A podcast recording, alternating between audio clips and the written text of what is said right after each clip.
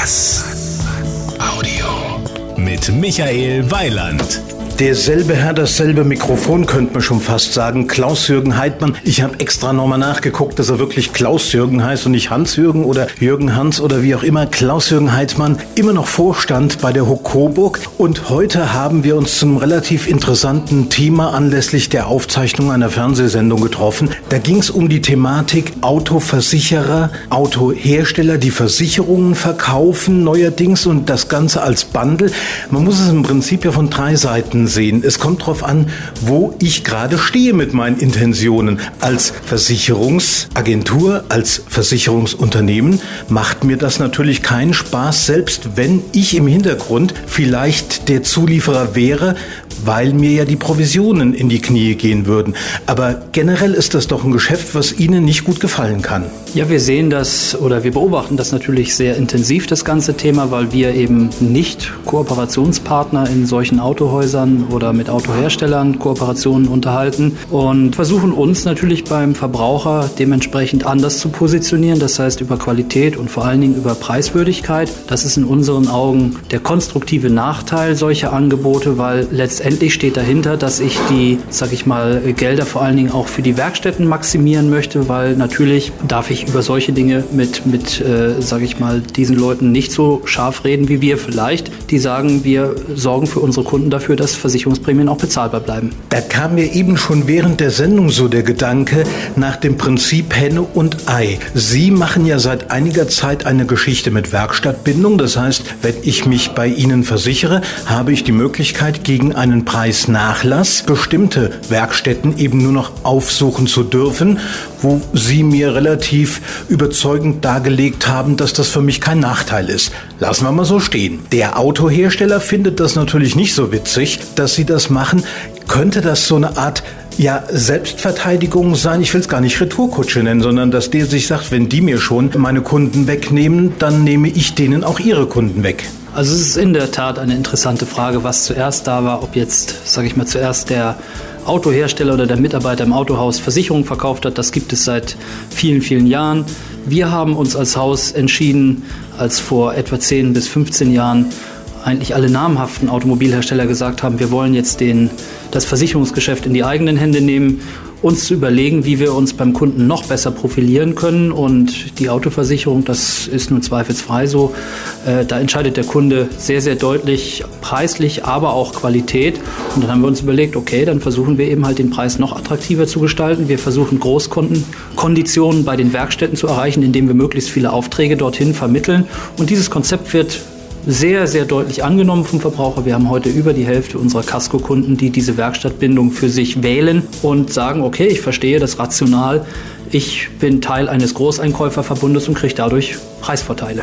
Nun gehöre ich ja eigentlich zu den ewig Gestrigen. Ich bin zwar hochgradig internetaffin und weiß immer, wo ich alles finde, ähm, habe aber seit zig Jahren einen Versicherer. Wir haben schon darüber gesprochen. Es ist nicht die Hook und Sie reden trotzdem mit mir. Das finde ich ausgesprochen nett von Ihnen. Und ich weiß auch, dass ich da eigentlich viel zu viel bezahle für die Leistung, die ich kriege. Aber das ist nämlich genau so eine gewachsene Geschichte. Ich kenne diesen Menschen schon seit Jahrhunderten im Prinzip, wie man so schön sagt. Und ich weiß, ich zahle denen halt bisschen mehr, dafür kümmern die sich um alles. Das ist ja eigentlich genau die Argumentation, die Sie auch haben, dass Sie sagen, wir kümmern uns, nur schaffen Sie es billiger. Also eigentlich müsste ich ja zu Ihnen kommen.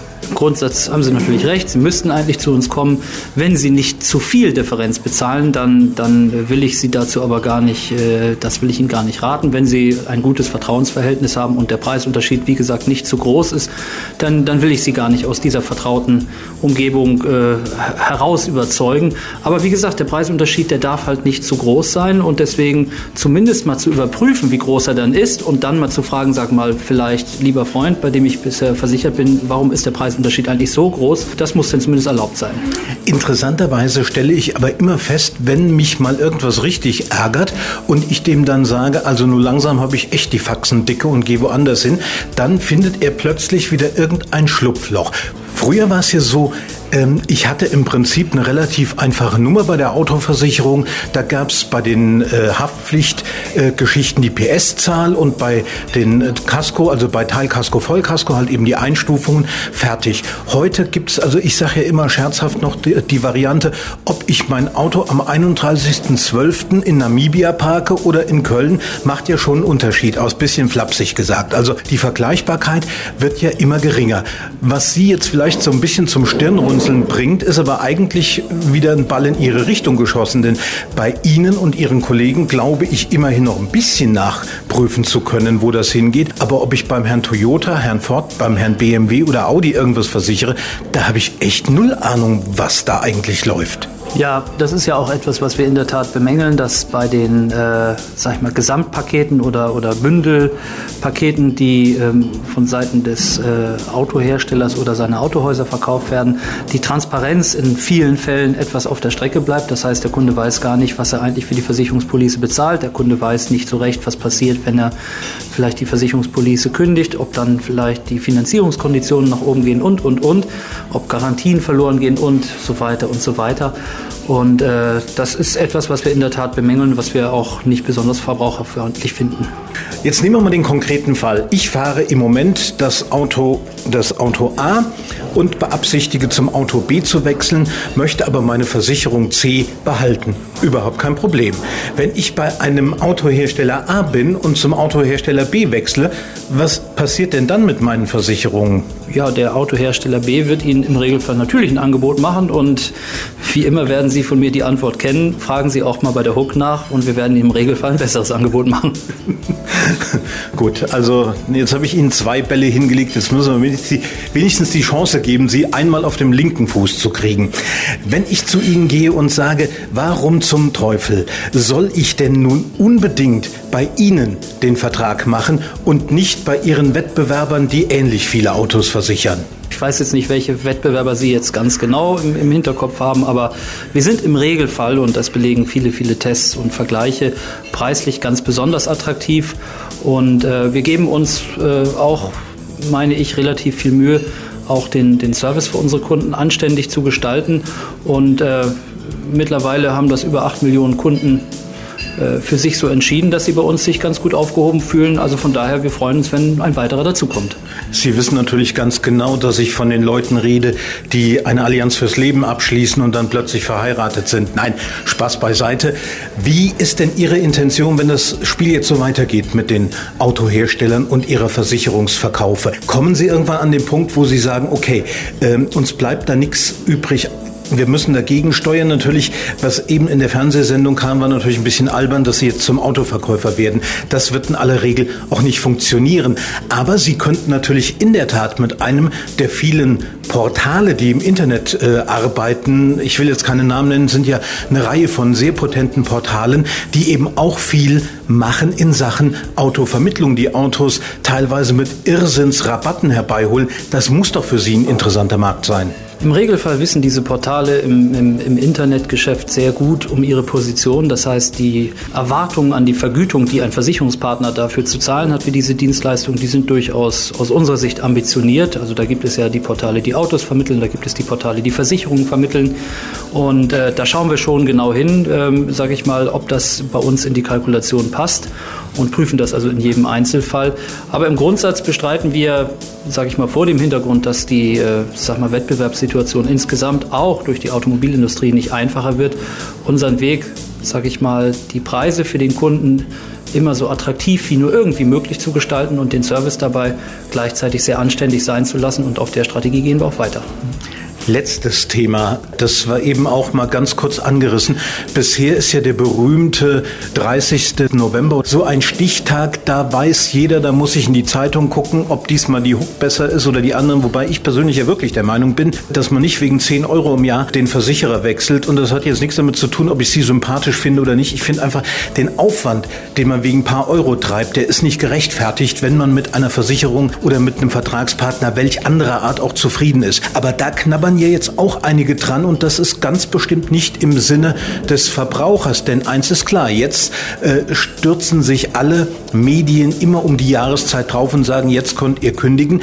Wenn das irgendwann mal zu allen möglichen Zeiten kommt, bin ich als Verbraucher doch gekniffen, es sei denn, ich habe einen guten Terminkalender. Richtig. Deswegen haben wir uns auch entschieden, die Hauptfälligkeit aus unserer Sicht verbraucherfreundlich am 01.01. eines jeden Jahres zu lassen. Das führt auch dazu, dass bei uns der Kunde frühestmöglich, wenn er keinen Unfall hat, und das haben über 90 Prozent der Kunden, in die bessere Schadenfreiheitsklasse gestuft wird. Das ist also auch ein handfester monetärer Vorteil für den Kunden. Und wir sehen das in der Tat so, dass, dass die Bestrebung in der Branche, dieses Datum gleichmäßig über das Jahr zu verteilen, durchaus getrieben ist von dem Wunsch, dass vielleicht der ein oder andere dann vergisst, dass man wechseln kann. Eins fällt mir jetzt doch noch ein, obwohl wir eigentlich durch waren. Äh, so Geschichten wie Ineas und Lady Online, die ja im Prinzip ein holländischer Konzern waren. Ist das für Sie eine Geschichte, wo Sie sagen, so mit ein bisschen Lächeln, eigentlich freut uns das, dass sowas passiert, weil da fahren diese Billigheimer an die Wand und da sieht der Kunde mal, wie wichtig es ist, lieber ein paar Euro mehr zu zahlen? Oder sagen Sie, eigentlich ist diese Negativgeschichte überstrahlt zu viel die positiven äh, Effekte? Das muss man im Grundsatz mit, mit, sag ich mal, hat dieses Thema zwei Seiten. Auf der einen Seite, glaube ich, ist es nicht gut, wenn der Verbraucher verunsichert wird, dass ein Versicherer pleite geht, weil im Grundsatz, ähm, glaube ich, der deutsche Verbraucher schon ein Vertrauen in staatliche Aufsichtssysteme hat.